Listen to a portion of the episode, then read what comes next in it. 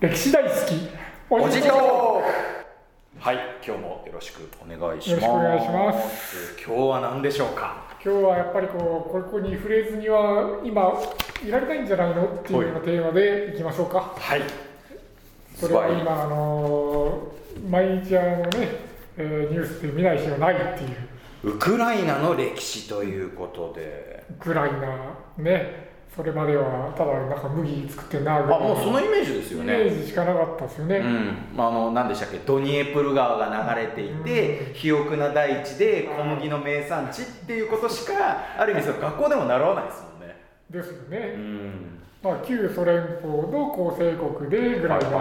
その辺から歴史がいきなりね、えー語られちゃうぐらいなそうですよね。扱いだったんじゃないかと思うんですけど。旧ソ連の国としては2番目に大きかったんでしたっけ？えーっとあのカザフ共和国っていうのが一番でかいんですかね？あそうなんですね。要するにロシアを除くとってことですか？はいはい。はははあカザフちょっとこれは後で皆さん。ははいじゃあちょっとチェックをしておきましょう。はい。カザフか、えーウクライナぐらいの。まあとにかくでかい国の一つだったんですよね。要するにソビエト連邦を構成するうち、っていうこのウクライナなんですけど、まあ、ええ我々はもう本当にあの今回のウクライナ戦争が起きるまであんまりウクライナについてやっぱり詳しくは知らなかったんですがそもそもここにこう 国家的なものができるようになったその流れっていうのはどの辺からなんですかね？もともとですからあ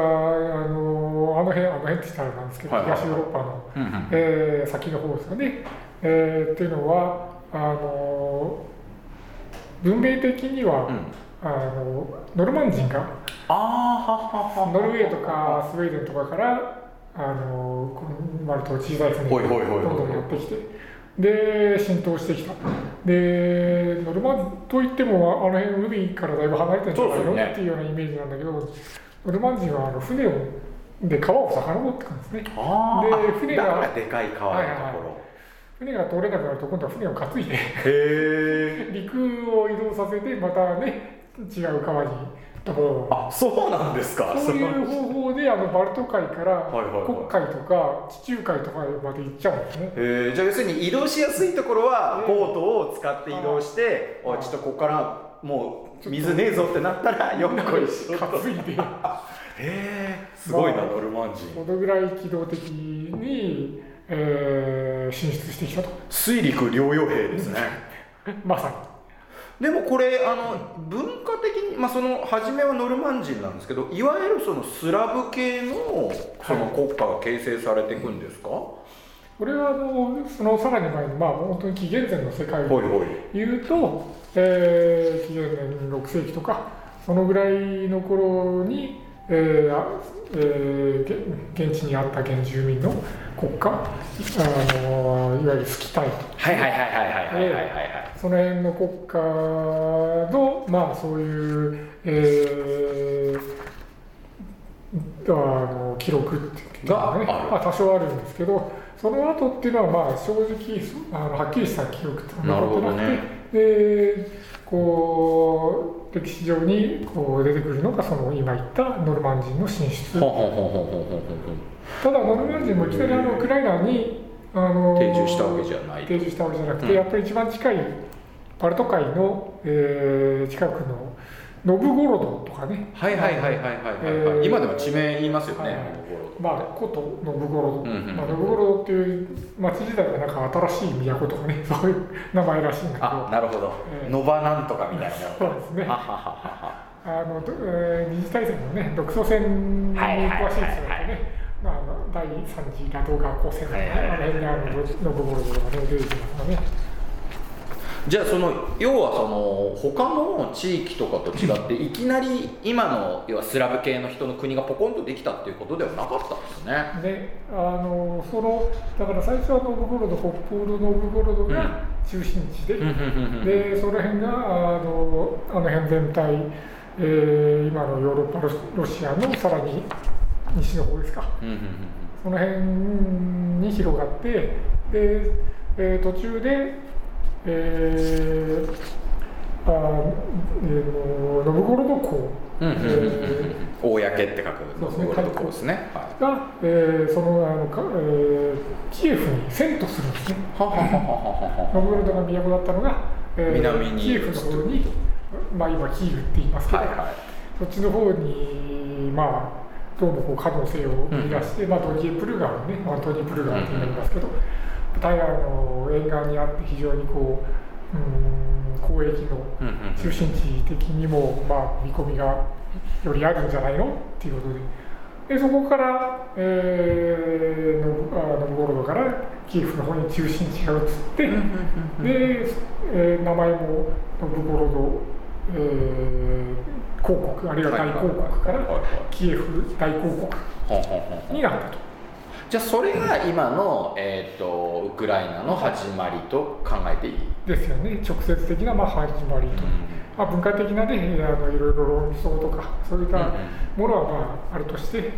大体のお共通的な理解としてはそんな感じじゃないかと。これあれですよね。そのこれ通称キエフルーシなんて言われてますけどこのはいルーシって要はその今のロシア人っていう言葉の、なまあ、成り立ちのもとじゃないですか。であのプーチンが何かの演説の時に、要はなんでウクライナを、まあ、我が物にしようと思ったかっていうといやそもそもここはルーシの国だからうん。俺らじゃんっていう理屈を唱えてるじゃないですか、これこれは理があるんですかね？ねとんでも理論にまあちょっと近いって言われてるところは。かなりとんでも理論ですよねつまりこのルーシって何かっていうと、はいはいはい。これは要するにあのスラブ人のことですよね。あの辺のスラブ人のことをまあ自分たちはルーシだって言うようになった、はい。それはあの、えーノルノルマン人の国家ができた、まあ、国家ができたといっても要するにあの王様がノルマン人だっていうことであって、まあ、さ最初にあの伝説の、えー、リュウリクっていうね、王様がいてただこのリュウリクもそれこそ、まあ、神武天皇みたいな感じでちょっとこう実在はどうなのみたいな伝説の人物なんだけどそのリュウリク朝っていうそのリュウリクの家系がノルマン人の、まあえー王朝だったんだけどそれが、えー断絶した後はあのースラブ人うん。ともともとのその辺の、えー土着の人たちがスラブ人ですから、はいはスラブ人の国だ、まあ、あのスラブ人の王朝ができてその頃から自分たちの国自分たちの王朝だっていうことで自分たちはルーシだと。っていうふうに名乗ったのが、まあ、最初のことですよね。ちちあごめんなさい。ちなみにこれそのいわゆるスラブ人ってそういうこう国家としてのまとまりみたいなものってこの8世紀以前とかにはあんまなかったんですか？ですわね。ははははだからあのプーチンはここにまあ言ってみればこだわるわけですね。まあそこが自分たちのルーツだっていうのは間違いないんだけどルーツという、えーだとしても、うんあの順番としてはそのノブゴロドがあって、はい。はいそれがキエフに移ってでキエフ大公国が栄えてっていうことだからどう考えてもキエフの方が先だろうっていうことなんですね。でね。その頃モスクワモスクワの今のロシアっていうのは、はモスクワ大公国。モスクワ公国モスクワ大公国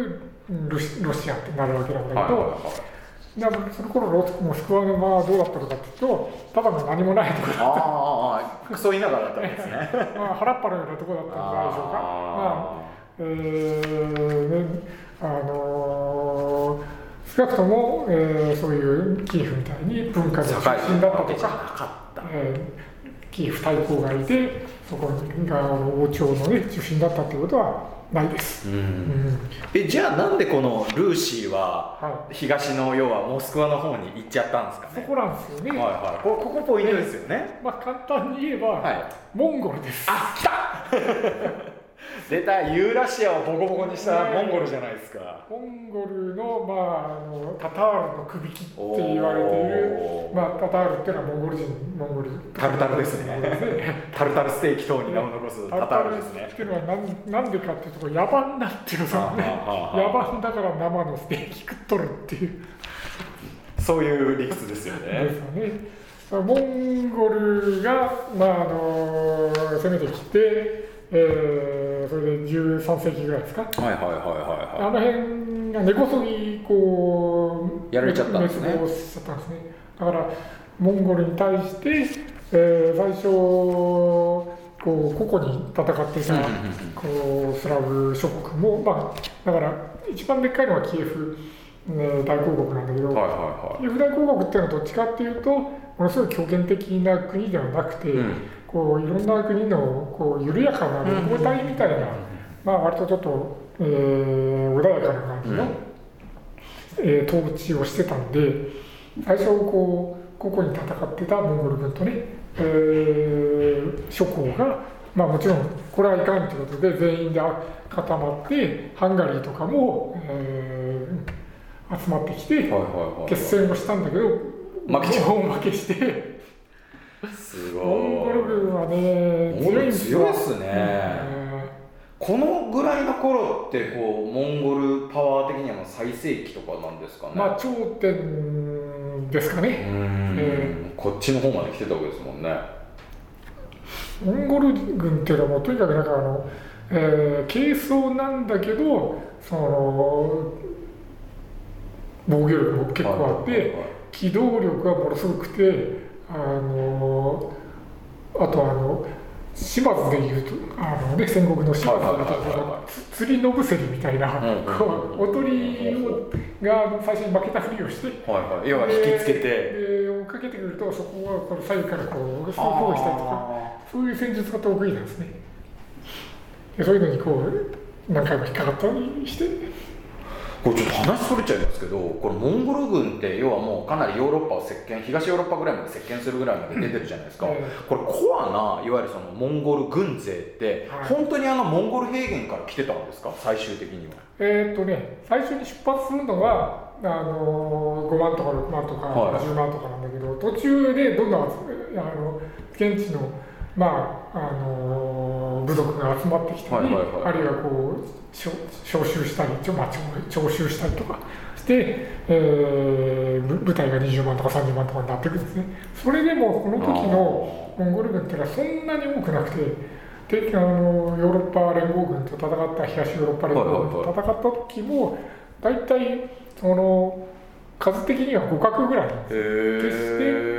ものすごい大軍勢でなんかね踏み潰してな。んかイメージとしてはそんな感じですよね、うん、怒涛の大軍勢が来てる、えー、まあ、モンゴル人もねそんなに人口的には多くないですよね。じゃあ要するにコアなところモンゴル人はそれこそあのモンゴル平原から、まあ、その来てる人もいたけどあとはその途中でかき集めたりとか要はその征服したところの軍勢を追加したりみたいな感じでやってきてたってことですか、そういう軍勢は一番前に先頭に出されて、はいはい割とあの消耗させるやつですね。盾の代わりになってるね、やっぱりじゃあコアなモンゴル軍勢は取っとくんですね。精はね、騎馬モンゴルの騎馬兵とかはあの後ろに控えてて、いざという時に投入されるんですね。でもあれですよねあのいい迷惑ですよねモンゴル兵もね だっていなあの自分の田舎から遠く離れたところでいつ帰れんのかなって飛行機で帰れるわけでもないわけですからねそういうふうにあの僕ら思うんだけど彼らって遊牧民じゃないですか。あそっか。多少遠くてもあんま気にならないのか。だから次のもう。旅をしながらこう、えー、生活する人たちだしそのえー、とモンゴルのね住居とかもこうねパオとかあれですよね。テントですもんね要はね。持ち運べるそうかそうか。むしろそういう旅生活が日常的な？本拠地っていう考え方がないから、うん、ああじゃあその点で言うと例えばちょっと違うまさに違っちゃいますけどアレクサンドロス大王の遠征とかとはやっぱりちょっと性質が違うってことですね。ですね。アレクサンドロス大王の時は大王がもうそういう人で、周りの人たちがもう帰りたい ですよね。いい加減帰りましょうって言ってしょうがねえなっつって帰ったぐらいなんで。ちょっとだいぶ性質が違うってことですね。だから帰りましょうって言われなかったらインドを越えて中国とか行ってたと思いますよ本人はもうめちゃくちゃやる。本人はめちゃくちゃやる。ああじゃあそれとやっぱりモンゴルは違うのはモンゴル人はそもそももう旅から旅へ戦いから戦いへってのは別にそんなにストレスじゃなかったと。じゃなかったんじゃないっていうのは想像はできるんじゃないかなとなるほど。でこう家畜をね連れて新しい草の牧草地をね次々行くっていう生活ですもんね。なるほど。ちょっとすみません話それちゃいましたけど、はい、こんなふうにしてますキエフ・ルーシーはモンゴル軍によってやられちゃったんですけど、ね、その後このいわゆるまあこのルーシー、まあ、いわゆる今のロシア人みたいなのが、まあ、モスクワの方へ、うん、まあ、これ逃げていったというか遷都したみたいなそういう感じなんですかね。いやここはね一旦まずあのモンゴルに占領されるんですよ。あなるほど。モンゴルの国になっちゃった。はいはいはいはいだからずっとここその後なんか200年ぐらいですかね、うん、あのここはモンゴルの一部のあのキプチャクハン国。ああえーはいはいはい。今ではジョチウルスっていうふうなはいはいはいはい。言いジョチウルスね。はいはいはい。キプチャクハン国の半島であって、はいはいあのえー、国海とかあの辺の沿岸から、えー、とモスクワも全部含めた、あはあこの辺キプチャクハン国なんですね、はい。まあ、あのゲームのイメージでほらオゴタイハン国だのチャガタイハン国だのいるハン国あそうそうそうそうそう。そうあのゲームで覚えたあの名前のイメージだから場所が分かんない。あこの辺はキプチャクハン国なんですね。ですね、うん。でだからもうルルーシも何もヘタルクレもなくて、うんうんうん。もうみんな、あのーモンゴル人に統治されてるわけです。よ、はいはい。モンゴル帝国の一部になってたんだ、ええ。でそれがその中で結局も結局モンゴル帝国って言っても全員がモンゴル人なわけじゃなくて、はいはいは要するに王朝が王様だとか、えーえーがモンゴル、ん。上層部がモンゴル人なわけで下はうんロシア人あルーシなわけですから、はいはいはい。スラブ人なわけですから結局スラブ人たちはそれぞれになんとか公国とか緩やかなこうちっちゃい国を作ってでなんとかモスクワ港とかね、えーキエフ港とかっていうのは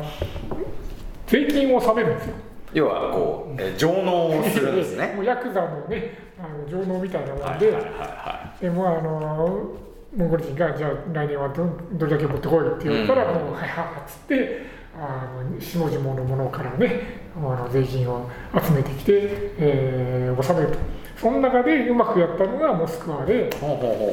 であのジョチウルスの、えー王様っていうかまああれですね、えートップにこう、うんえー取り入ってであのうちはいっぱい税金を納めますからみたいな感じで、はいはい。徐々に自分の中の、まあ、ポジションを上げてって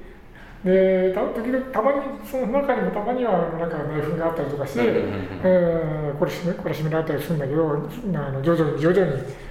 こう力をつけてきてでしばらくしてそのジョチウルスの中で内紛があった時に、うん。そこにつけ込んで、えーさらに勢力を伸ばして最終的にはあのジョチウルスが分裂しちゃって、はいはいはいはで各国こう撃撃破して、えーモスクワ大公国っていうのが一番大きな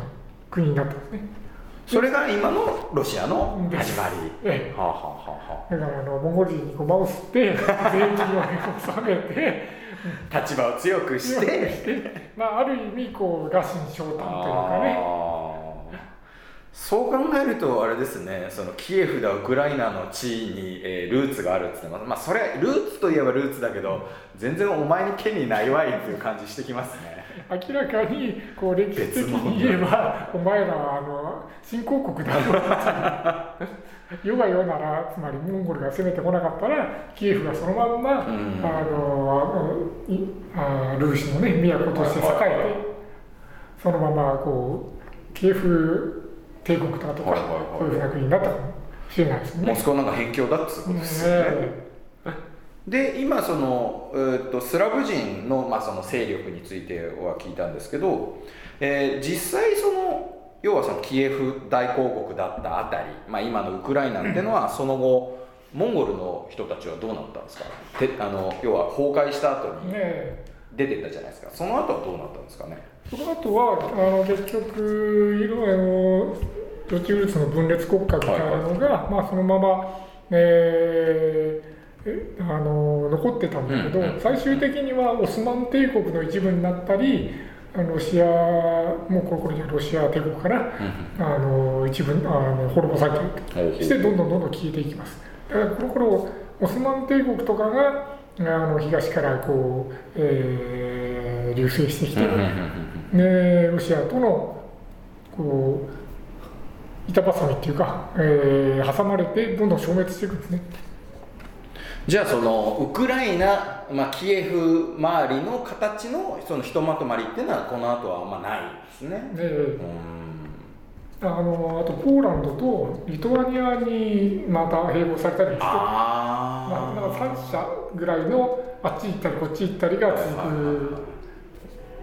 あのポーランドについてはこの、えーと、オジトークの第2回でポーランドの歴史っていうことで取り上げまして、まあ、その時にもその実はポーランドってすげえ強い強大な国だったんだっていう。まさにそのぐらいの頃にもうこの辺まで、要はキエフの辺りまで勢力を要は、ウクライナの辺りまで勢力を伸ばしてたってことですね。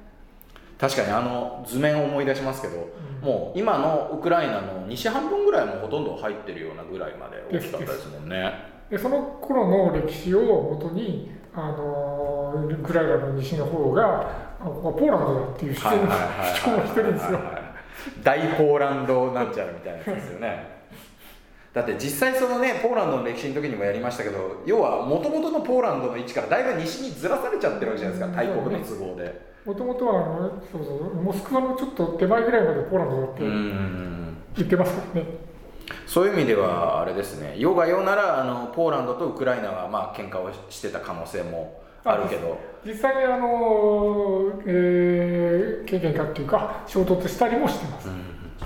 それが今でもねポーランドが全面的にウクライナを助けてるってんですからやっぱ複雑回帰ですね。敵の敵は味方みたいな、ね、まさにそれですよ、ね、敵を前にすれば、まあ、そんなにあの小さなことは言ってらんないっていうやつでしょう、うこういう考え方を日本人は割とできないんですいや全然できないですね、えー、なんか善悪逃げるのじゃないけど敵は敵味方は味方以上終わりみたいなあとあのなんか一回仲良く仲良くっていうかねこう同盟を結んだらなんかこの死ぬまで一緒みたいな、はいはいはいそんなことないってあるわけないだ。からソ連に後ろから刺されたりとかしてるわけじゃないですか、向こうの歴史とかまあ皆さんもねあのいろいろ知ってると思うんですけどたとえ一回同盟結んでもこっちの方が良さそうだなっていうとすぐ裏切る。切り替えますからねはっきり裏切らないまでも割とすぐそれをなしにして、ね、反対側と結んだり、うん、何回も何回もそれをやってあのそれで恥ずかしくないのかとかって言いたくなるぐらい変節しますよねでも堂々としてる。それでもあれですよね日本でも戦国時代ぐらいまでってそれが当たり前だったわけですもんね。ねそういうリアルポリティクスが苦手なんですね。ああ、やっぱ江戸時代以降のせいですね。やっぱこのかもしれないですね。あんまりこう敵をと直接ねこういろいろぐちゃぐちゃやり合うことなく来たっていうのはでかいですよね。でちょっとあの国のことじゃないんですけど14世紀から16世紀ぐらいにコサックが、まあ、いわゆるあのコサック、えー、ダンスでもない。おなじみってことはないけどウクライナにコサック集団がいたっていうことなんですけどまあ、この辺の辺りっていうのはあの馬馬の産地なんですよね。まあまあまあいい平野ですよね。ねねだからあの戦国時代のねなんかあのいい馬あの外国から輸入されてくるルーツをたどれるコサあのそういう、えー、国会沿岸とかあのの、えー、北馬だったりとかするんだけどそういうあの馬、まあ、騎馬民族というか馬をもともと利用して、まあ、スキタイなんかもそうなんだけど、そのそういう、えー、騎馬民族的な、えー、人たちの、まあ、集団というか、えーまあ、国とまでもいかない分部族というか、そういうのがあったんですね。これが、ね、そういうオスマン帝国とか、まあ、当時のクリミア半国とかに対して、うん、まあ、要はその、えーまあ喧嘩をふっかけて、ね、その言ってみればキエフの辺りに縄張りをこう持ってたんですね。はい、うんなんだけれども結局この後あの要はこの辺りに進出してきたポーランド政府と、まあ、衝突して、えー、全面戦争をやってたりとかもしてたっていうことで、うん、この辺がポーランドとロシアと、まあ、オスマン帝国がだんだんこうね、えー、どっちが強くなったりどっちが弱くなったりっていうそのぐらいのこう綱引きみたいになってくる時代ですわね。となるとちょっと振り返りますけどそのバイキング、えー、要はそのノルマン人がやってきて、うん、その後キエフに拠点を起こして移してキエフ大公国ができてしばらくの間はいわゆる今のウクライナの元みたいな国があったけど、はい、その後はいわゆるその今のウクライナの元になるような国って当分なかった？当分なかった。ウクライナっていう、まあ、あそこキエフを中心とした国っていうのはなかったですね。であのーモンゴルに、はい。あの侵略された時にキエフが徹底的に破壊されてもう都っていうか人が住めなくな住まなくなってた時期が長くて。なるほどね。そういうのもあってキエフを中心とした国っていうのはまあと当分なかった時代ですね。で今の話であったように、まあ、時にはリトアニアの傘下にあったり時にはポーランドの傘下にあったり時にはオスマントルコの傘下にあったりってしたんですけどその後結局今でいういわゆるロシア系の国というか、うんまあ、ロシアの影響力を持つい領域になるっていうのはこの後の話なんですよね。そうですねう。んでロシア完全にロシア帝国の、えーイワン三世でしたっけ、うん。イワン来帝ですとかあのエカテリーナ2世ですとか、はいはいはどんどんどんどん国を拡張していくと、うん。で東の方に拡張していくともう争うまでいっちゃう、で西の方は、えーこの、えーウクライナおよびあのクリミア半島。この辺までこう来て、うん、でロオスマン帝国ともう何回も何回も戦争をする。んですね。じゃあこのもう10ん17世紀ぐらいからはもういわゆるそのロシア帝国の、まあ、元で、えーあるということになるんですね。ですね。まあ、この辺をして、まあ、プーチン的には、まあ、あのうちの一部だっていうような主張の、まあ、一番古いあたりですかね。これあのちょっと私全然わかんないのであの聞きたかったんですけどこのロシア帝国ってその本拠地、まあ、そのロシアの中心地以外のこの周辺それこそこのウクライナの辺りとかっていうのはどういう統治の仕方をしてたんですか？もう完全に帝国の一部って形なのか例えば一応は、まあ、地元の領主みたいなのを、まあそのうんに自治権を与えてそこから要は徴工させるみたいな、そういう形だったんですか？ロシアの場合は最初はそういうことをしても、はい。結あの最終的にはもう完全に自分の一部っていうような そうなんですね。ななおかつロシア人がどんどん入植してきて土地を奪ってみたいな風に最終的にはなってやるんだ。うそれあれですね。結局ちょっと時代飛びますけどソ連になってからも結局そのやり口なわけですよね。んうん。ま ああまあ繰り返すというかはいはいはいはやり口は大体同じっていうか。いなるほど。となると、えーまあ、このウクライナのエリアっていうのが、まあ、帝政ロシア帝国の支配下になってとなるとロシア帝国の崩壊とともに独立をできたっていうことなんですかね、えー、とロシアの革命ですよね、はい。10月革命の時にあ、まあ、あの2月革命でまずあのロシア、えーあロマノフ朝が滅んで、その後まあ10月革命で、えーボリシェビキが、まあ、あのじ実権を握るんだけどその頃にロシアあウクライナでももともとのその自分たちがウクライナ、うんうんえーロシア人じゃなくてウウクライナ人なんだ、まあ、ルーシですよね。なんだっていうこう民族的なこう自覚から、えー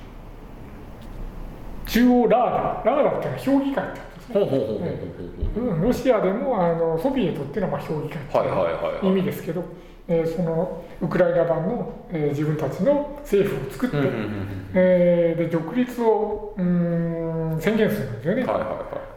この時に一番あのトップだったこの、えーフルシウスキーっていう人はもともほと作家さんです、へえまあ、文化人政治家というよりは文化人。でそういうこうえー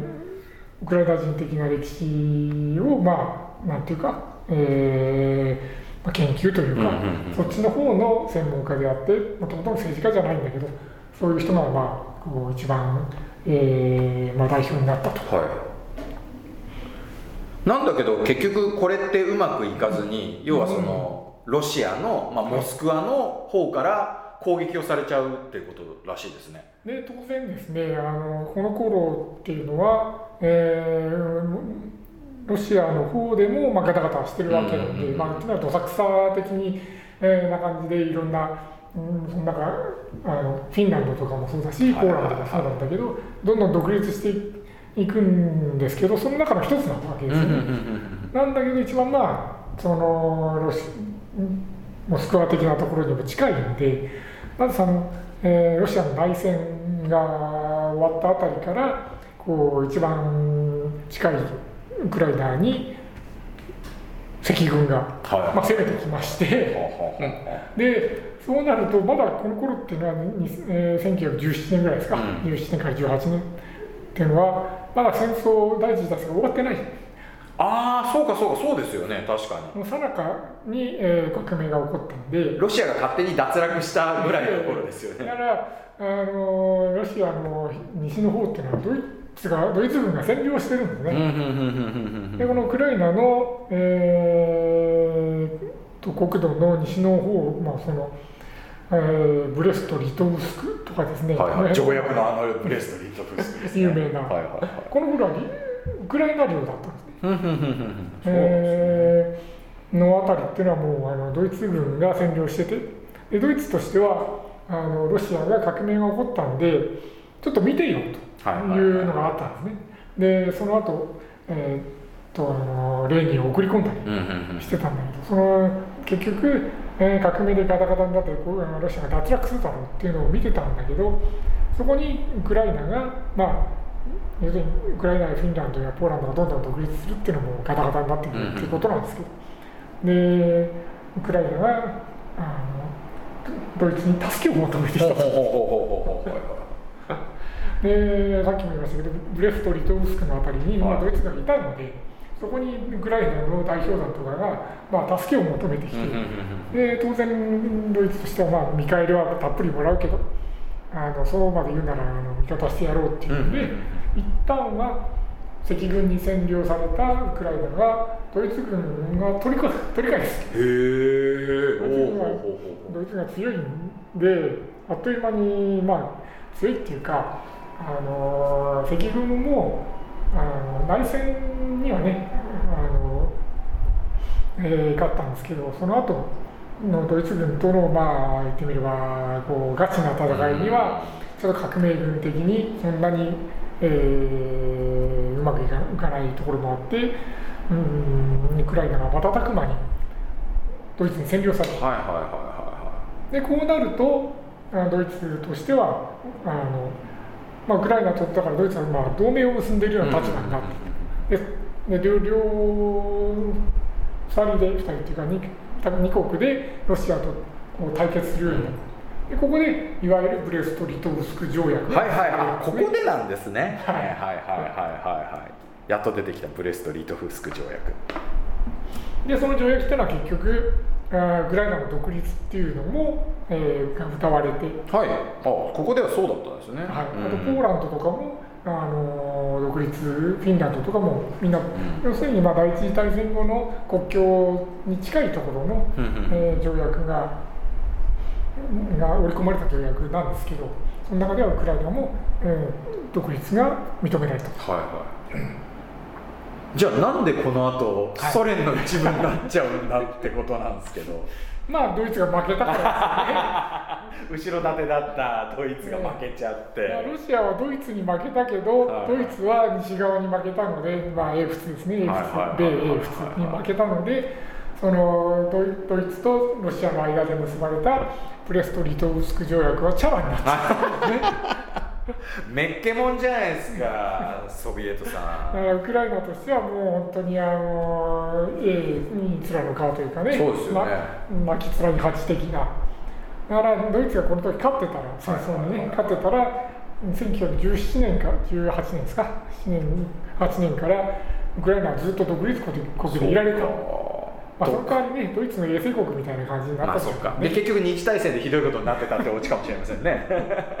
全く。あーでオーストリアみたいに今衛星中立になったのかもしれないという。分からんもんですね。じゃあこれで結局その、まあ、一次大戦がドイツの敗北に終わることによって、ええ。要はまあ力をこうつけた赤軍の、まあ、傘下というかソビエトの、うん。えー一部になっちゃったってことなんですね。まあ、ドイツが負けた後、当然あのロシアがまた攻めてくるわけですよ。うんうんうんうん辛い。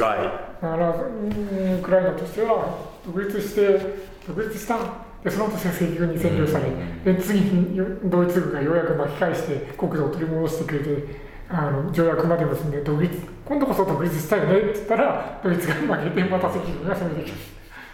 散々ですよ、こんないつも塗り替えられてばっかり。の。ねだからもう中の人たちのねあれとしてはあのドイツについた方がいいのかな、はいはいまあそれはね考えたでしょうねついた方がいいのかなかってあるいは赤軍が攻めてきた時にお前ドイツに味方したとか言ったら、当然そういうのあるでしょそういうのはもう相当あったんじゃないかな過酷な感じがあったんじゃないかなと。まあ、こうして、えー、1922年からいわゆるソ連邦、まあ、ソビエト連邦のまあ一部ソビエト、う正式には何て言うんでしたっけ、えー、ソビエト社会主義共和国連邦の中のウクライナ社会主義共和国でいいのかな？ですかね。はい、ということになりましたと。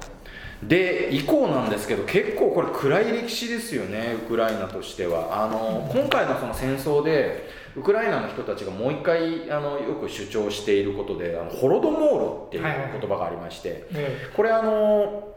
いわゆるそのドイツによるユダヤ人の、えー、虐殺なんかと同様に、まあ、ある意味で語られるこうソ連の、まあ、ロシアのといいますかソ連の都合でウクライナで大量の餓死者を出すっていう事件があったわけですね。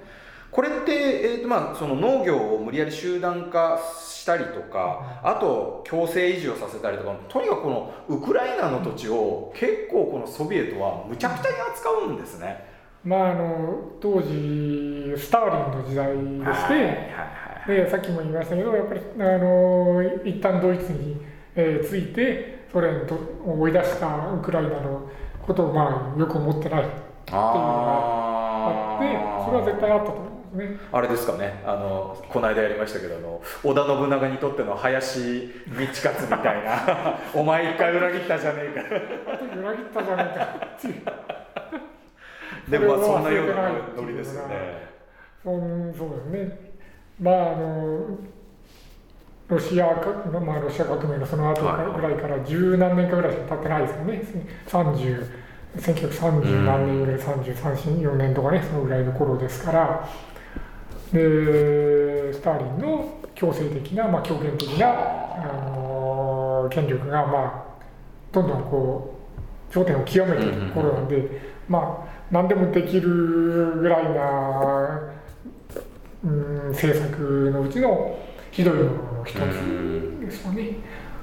これやっぱそれだけこのウクライナの地が肥沃な土地で要はそのソ連ソ連としてここを、まあ、要は我が物にして食料をがっつり生産させるみたいなふうにしたかったっていうことですかね。ですよね。当然あの植えさせることが目的では、まあまあ、なくて、まあ、結果的にはそうなったんですけど、あの生産力をバンバン上げろっていうむちゃくちゃな命令と農業っていうのはまあ集団化すればそれだけ生産力が上がってあの生産物が増えるんだっていう謎理論で。ね、そういうのは強制的にやったり、まあ、中国なんかもありましたね。人民公社とかね。大躍進でね大失敗ってやつありましたね、あの中国なんかだとあの村々で全部その溶鉱炉を作って鉄の生産量を増やせっつって粗悪な鉄ばっかり増えた上にあの薪とかで全部その山の木を全部燃料にしちゃったもんでハゲ山だらけになって洪水が起きて農地が潰れてみたいなひどい失勢をあの毛沢東がやってますけど、まあ、要はスターリンも同じってことですよね。まあ、あの共産主義の,、まあ、あの強権的な政治っていうのはなぜかこう思いつきで、これ思いつきですよね絶対ねこれ。農業の専門家だとかね農業あの学者だとかっていうのはあのの言い方言い分とかねそういうのが全く考慮されずにこういうことがどんどんどんどんこう進んじゃうっていう。こう結構ひどい目にはあったんですけどそれでも二次大戦が終わると要はそのドイツと戦っていて、まあ、その結果得た土地の一部が、まあ、そのウクライナ、まあ、ソ連邦の一部ですけど、ウクライナの領土として加えられたりもしてるんですね。ねドイツが攻めてきた時もウクライナの人たちはまあ、の一次大戦の時みたいに、こう解放者が来たっていうので、こう非常に喜んで一部ではこうドイツとここで結んでね結託してまたロシア独立しようと。それを追い出そうぜっていう動きもいっぱいあって。あであの、えー、現地のねウクライナ人がドイツ軍に応募したりとかあとあの SS のね、うん、えー、連に応募したりとかそういう動きもいっぱいあったんだけど肝心のあのドイツドイツがあのじゃあここでウクライナの国作ってあの同盟国として仲良くまあもちろんね、えー、手下として使おうぜっていうよりは、よしユダヤ人ぶっ殺すか。これユダヤ人も多かったでしたっけ？この辺って。ええあのポーランドとかもそうですけどそうかそうかそうかまあ多いと言ってもねまああの比較的の部分なんでしょうけど、あとあのスラブ人自体を、えー、劣等民族だと、まあ、ヒトラー政権が、まあ、ナチスが思っていたのでそもそもこう国として国を作ってあげてそれと同盟しようとかね、そういう気が全くなかった。要するに対等に扱う気がささらさらなかったわけですね。そこで失望して、まあ、あのパルチザンとかに、ね、なる人が、まあ、まあ、そういう動きになってたんですよね。ちなみにこの二次大戦の時ってこのウクライナのこの土地ってめちゃくちゃその大戦車戦のこう一大舞台になったじゃない。ですかハリコフ攻防戦とかいろいろありましたけどこれやっぱその今のウクライナの戦争もそうですけど地形的にやっぱりこの戦いやすいというか大軍を展開しやすい地ってことなんですかね、平原ですからね大平原、まあ、だから小麦作ってるんですね。一部ねこう湿地とかもあるんだけど、基本は大平原でもうその頃写真とか見るとねもう地平線までこう麦畑で、そこにあのドイツの戦車がこうねこう多数こう進んでいって、戦車のこうわだちがこうなんか刻まれているような印象的な写真とかいっぱいありますね。なるほど。だからその土地の作りはね当たり前ですけどその地面の作りはそんなに変わってないわけで、まあ、だからこそ今でもここで戦車戦やってるってことなわけですね。逆に言うと大平原でその守りやすいとか攻めやすいとかそういう地形じゃないんで。ああそうか。だからバンバン来るんだ、えー、あのー、あのー、決め手があのないわけですよね。だから航空戦ドイツ軍の場合は航空戦力でもってエアカバーがあるから戦車をこう、はいはい、いっぱいこうね、えー、機動戦ができたんだけど今のウクライナ、まあ、あのロシア戦争ウクライナ戦争はお互いにあの空軍力っていうものが決定的に不足しててそれであのお互いに決め手がないままこうずっと膠着してる膠着とかね、まあ、進むにしても本当に何メートル何百何十メートル単位で。だから逆に言うと二次大戦のドイツ軍とかすごい優秀だったってことですよね。半年ぐらいはあの辺を、えー、占領してますもんね。それにしてもあれですよね。これ今でもそうですけどこの大河ってやっぱりその大きい障壁になるじゃないですか。今まあまあドニプロ川って言い換えられてますけど、まあ、ドニプロ川って大河が流れてて、これ二次大戦のドイツ軍ってドニプロ川の渡河っていうかこの突破はうまくいってたんですだっけ、あのね公平部隊が、まあ、あの貸し作るんですね。ああすごいっすね。今完全にドニエプル川で膠着してますけどドイツ軍はやっぱ強かったなただねドイツ軍もじゃああの辺にもう100万とかっていう兵力を投入してるわけですよ。あそうかそうかそうかそうか。だからロシ対祖戦、ね、の最初の攻撃でも300万とか、350万とか同盟軍とかもいるとそれだけの部隊を投入してるんで、まあ、逆に言うと今あのウクライナ戦争が始まった頃にねロシア軍がなんか17万ぐらいそうですね。十数万。それは少なすぎるだろうっていうそうっすね。確かに。気はします。いくらねそのじあの技術が進んだとはいえ。クリミアの時はうまくいったからね完全になめてましたよね、だと思いますね。まあそんなこんなで結局あの日大戦終わってもソ連の一部であり続けるんですけどこれちょっとポイントとして、うん、今のこのウクライナの事情にさっきあのほらキエフ・ルーシがあの、はい元祖だっつってプーチンが言ってるって話ありましたけどもう一個プーチンがよく主張してることにいやクリミア半島はウクライナのものじゃないからというその理由に挙げられるのが1954年にロシア・ウクライナ併合300周年記念としてクリミア半島がロシアからウクライナにプレゼントされたと。でこの時ってまあフルシチョフですよね。でフルシチョフはあフルシチョフじゃないか。あフルシチョフですね。フルシチョフは要はあの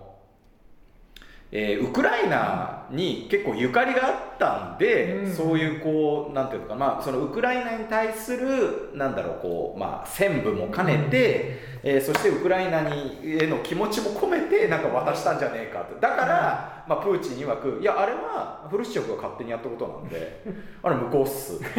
やっぱロシアっすって言ってるんですけどこれなんでこんなことになったんですかねまあ、今おっしゃったようなあのフルシチョフが、まあ、まあ独断とは言わないけれど、うんまあ、気持ちでやったことはまあ間違いないんでしょう。それただし、まあ、国っていうののこう連続性から言うとねあれはなしだとかっていうことはうん。普通は言わないあるいは言えないことなわけで。どんなにね政権が変わってもあれなしようにはしないっていうのが一応ルールですよね。革命が起きて革命で変わったとしてもあの大体はあの、えーそれまでのねいろんな条約の履行とかもね普通求めますしそれに応えてこそこう周りから信頼されるわけですからね。あれはなしとかっていうこと自体は相当にあのやばい、そうですよね。また70年ぐらい前のこと今持ち出してるわけですしね、まあ、実際のところはどういうこうまあ言ってみれば当時はそのソビエト連邦の中でロシア共和国だろうがウクライナ共和国だろうがまあまあ変わんねえやっていうことだったんでしょうけど、まあ、まさかねこんなことになるとは多分えーフルシチョフも思うめえということで、まあ、結果としてそうなったってことなんですかね。まあ、実際にねロシアの黒海艦隊とかね、はいはいはいえークリミア半島に本拠地があるわけですから、まあ、そこでそれを上げちゃうっていうのは、まあとんでもないことなんだろうけどまあそんなに変わんないよねっていう帰属先がまあ一応名目上変わっただけだよねっていう意識だったんでしょう。そういえばあれですもんねそのソビエトが解体した後も結局黒海の艦隊のね存在をどうするかってウクライナと揉めてましたもんね。えそういうふうに、まあ、なるとは当時は思われてなかったってことですーまあ誰もねソ連が崩壊すると思ってなかった。うん。ね。ついでに言うとこのソ連時代のこういわゆる権力者って何人ももちろん出てきてますけどいわゆるその書記長とか、はい。第一書記なんて言われた人たちですけどそれのなんか何人もが実はウクライナに関係をしていてうん。例えばブレジネフはドニプロジェルジンスクまあえー要はそのドニエプル川の、まあ、ほとりの州ってことですよね、うん。ここの生まれだし、まあ、フルシチョフにしてもチェルネンコにしても、まあ、どちらも職長経験者ですけどウクライナで、えー若い頃のキャリアを重ねたとあって、まあ、かなりそのウクライナは人材の面でも、えーソ連全体を支えていたということが言えると、うんうんまあ、やっぱり大きい、ね、構成国の一つっていうことですもんね。まあ、ロシアの次ぐらいにね、うんえーもちろん大きい国ですし、そこから、まあ、人材もどんどん出てくるし、ある程度こう出世した人間がウクライナに行って、まあ、さらにこう手柄を重ねるみたいないうのもあったんでしょうね。でソ連時代のウクライナの、まあえートピックというとちょっと忘れてはいけないのが1986年のチェンチェルノブイリの原発事故ですね。はい。まあ、これはあのウクライナ国内ならずとも、まあ、ヨーロッパ全体に、えー放射能をまき散らして影響を及ぼしていまあ、未だに結局このチェルノブイリ、まあ、チョルノービリなんていうふうにうん。ウクライナ語で言い換えますが、ここの原発のねあの争いっていうのはあの軍事的にもまあいろいろ言われてるう状況でまだそのもう何十年経つんですか？もう40年とか近く経ちますけどまだ影響はね終わってないということですが、はい。で、ね、まだ40年前なんですね。そうなんですよね。半世紀ぐらい前かと。うん、なんかもう相当昔のイメージですよね、まあ、そんなこんなで、えーまあ、皆さんご存知の通りソ連が解体をしていきますが。ということで今のウクライナになるんですけれどもちょっともう独立後の話になりますかねでもあんまこのいわゆるソ連邦の一部っていうことしかやっぱ我々も全然覚えてなかったってことはこのソ連解体後のウクライナもあんまり我々には影響を及ぼすような事件とかってのはあんまなかったってことなんですかね。まあ結局、ウクライナ産の小麦とかをね、あるいは小麦の加工品とかをきっと日常食べてるんだろうけど、そこにと特段何かね、えー意識を、うんえーや注意を持っていくようなことはな多分なかったん、ね、でしょうね。で、時々入ってくるニュースとしては、ウクライナでその、えーオレンジ革命だとか、そういうので西側寄りの政権になったり、逆にね。東寄りのはいロシア寄りの政権になったりっていうので揺れ動いてるなっていう。ただ、あのウクライナ人としての、まあ、なんかまあ、あの言い分言い分って言いますか。の中ではあのソ連が崩壊した後に、はい、ソ連の構成国あるいはその、えー、東ヨーロッパの衛星国みたいな、まあ、影響下にあった国なんかがどんどん西側化西洋化していって。あの NATO にもちろん入ったり、うん、えー、EU に入ったり、EC からね ECEU に入ったりした国のもう経済水準、えー、がものすごい上がるわけですよ。はいはいはい発展していくわけですね。ねそれを横目に見てて俺たちもそうなりたいって思わない人はまずいないと思うね。でソ連の方を東の方を見たらもうひどい思い出しかないわけですから、はいはいはい、だってやられまくった思い出しかないわけじゃないですか。だからまああの自然な意識として西側に近づきたいよねとか西側化したいよねっていうのが庶民庶民というかね国民レベルではそうだと思うんだけどもっとこう上の政治家レベルでいうとあソ連、まあ、ロシアと結んだ方が何か、まあ、我が国はねあのいいなみたいなそういうのが、まあ、当然ある影響もあったりするんでしょうね。まあ、そんなこんなで、えー、ウクライナはやっぱりその若干ねこう汚職が多いだのなんだの遅れてるみたいなやっぱイメージがどうしてもあってこの、まあ、オレンジ革命だユーロマイダン革命だってもうぐちゃぐちゃぐちゃぐちゃしてるのぐらいしか印象にない中で例のその2014年の、えー、ロシアによる電撃的なクリミア併合とかあとは東、まあ、東部ですねウクライナ東部の、まあ、今の何でしたっけドンバスとか、あれのお要はなんか2つの、えー、なんか2州のうちのさらに一部ですねの傀儡国家が、できて、えー、分離独立運動をするみたいなところに、まあ、なっていくわけなんですけれどもね。まあだからこうしてみるとなんですかねやっぱそのロシアと争うのも当然じゃないかっていう気もしてきますよ、なんかこれねロシアは確かに自己自分の影響下に欲しいしあって当然っていう感覚もなんとなくわかるしウクライナのでも人の、まあ、特に西の方のウクライナの人の立場からしてみたらなんでロシアになびかなきゃいけないのっていう気持ちもわかるし。まあ、スラブ、まあ、民族というかねスラブ国家っていう大きなくくりとしてはどうしたってロシアとウクライナは近しい、えー、関係ではあるわあるわけですよね。あとベラルーシとか、言葉もそっくりなんです、ね、言葉もねそっくりで、うん、だから僕ら日本人がなんかあの関西弁とかね、うん、東京弁まあ東京弁っていうか標準語とかはまあ両方ともまあ聞聞き分けられるしまあちょっと冗談っぽく関西弁で中冗談言っても、はいはい、いい加減にしなさいよとかね。あそそのぐらいの、まあ、レベルかどうか知らないですけど、まあ、言ってることは分かるらしいですね。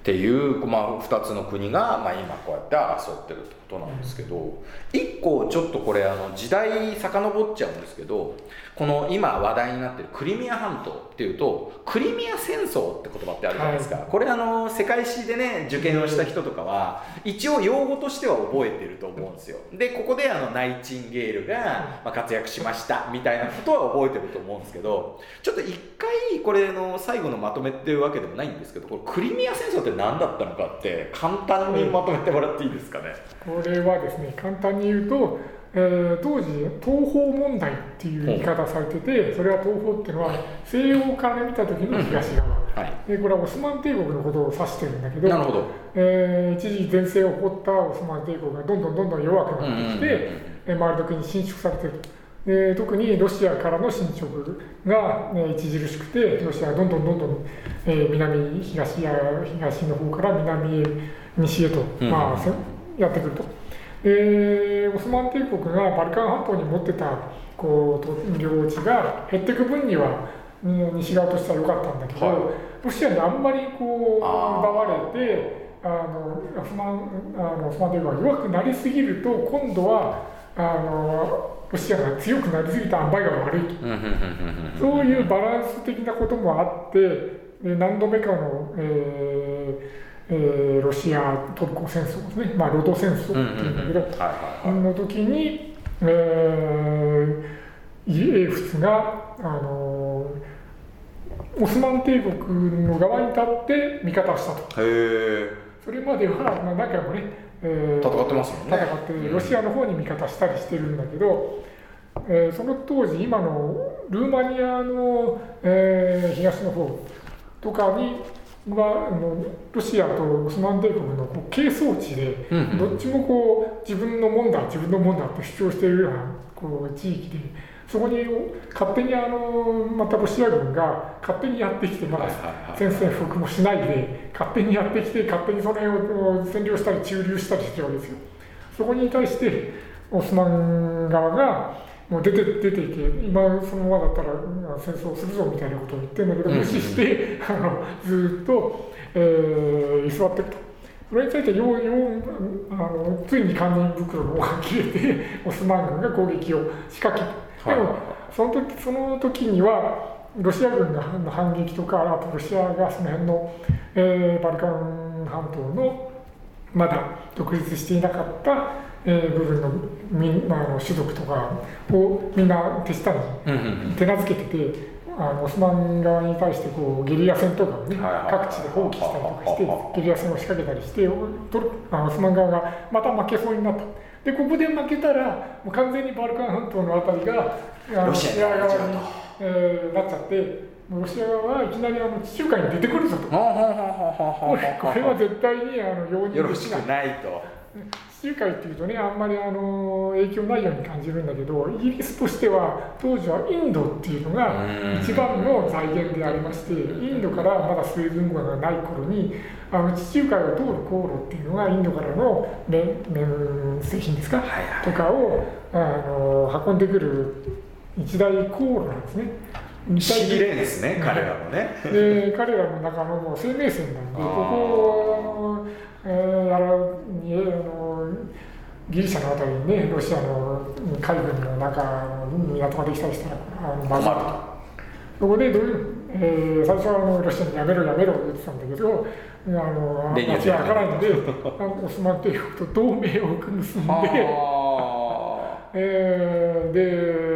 えー、フランス軍が2万とかイギリス軍が1万とか両方で3万ぐらいの部隊にオスマン軍が、まあ、6000ぐらいとかが船で、えー、クリミア半島に上陸するんですね。もうこのその頃にはもうクリミア半島全体はロシアのものになってて、えー、そこに、ね、あのセバストポリの北あたりに上陸してそこからセバストポリ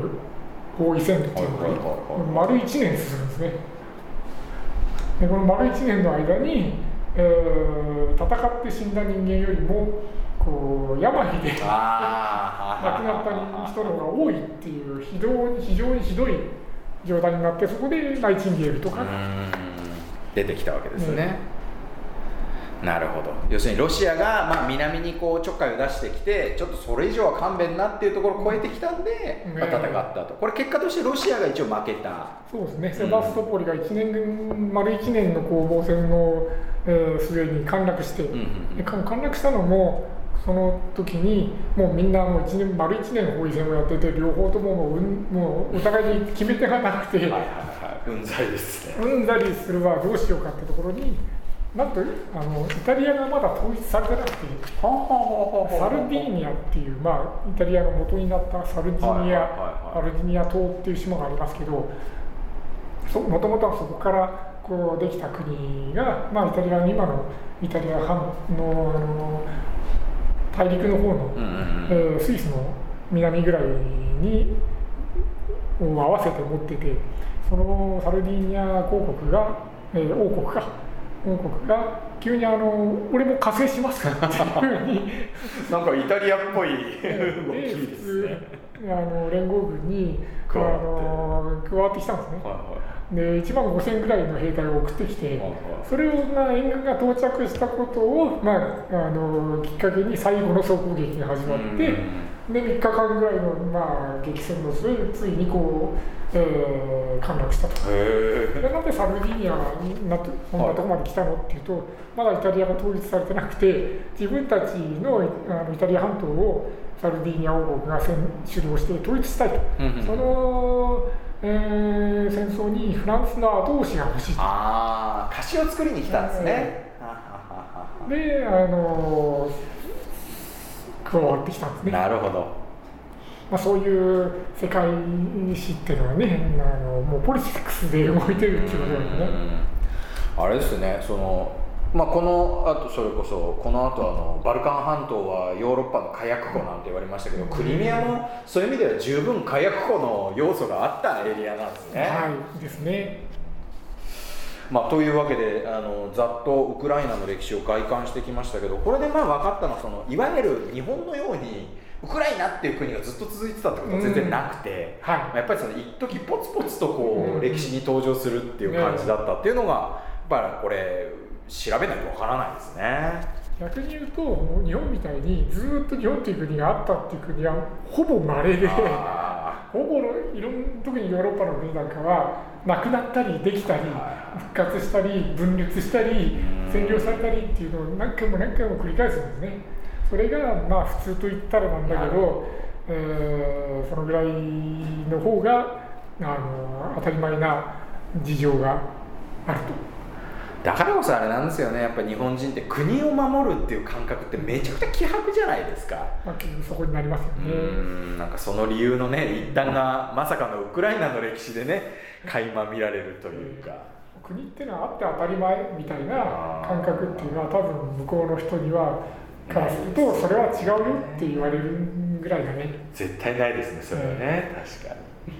はい、はい、というわけでウクライナの歴史もやっぱ面白いですね。あのええ、ごそもそもでした。はい、ではまた皆さん次回お会いしましょう。ありがとうございました。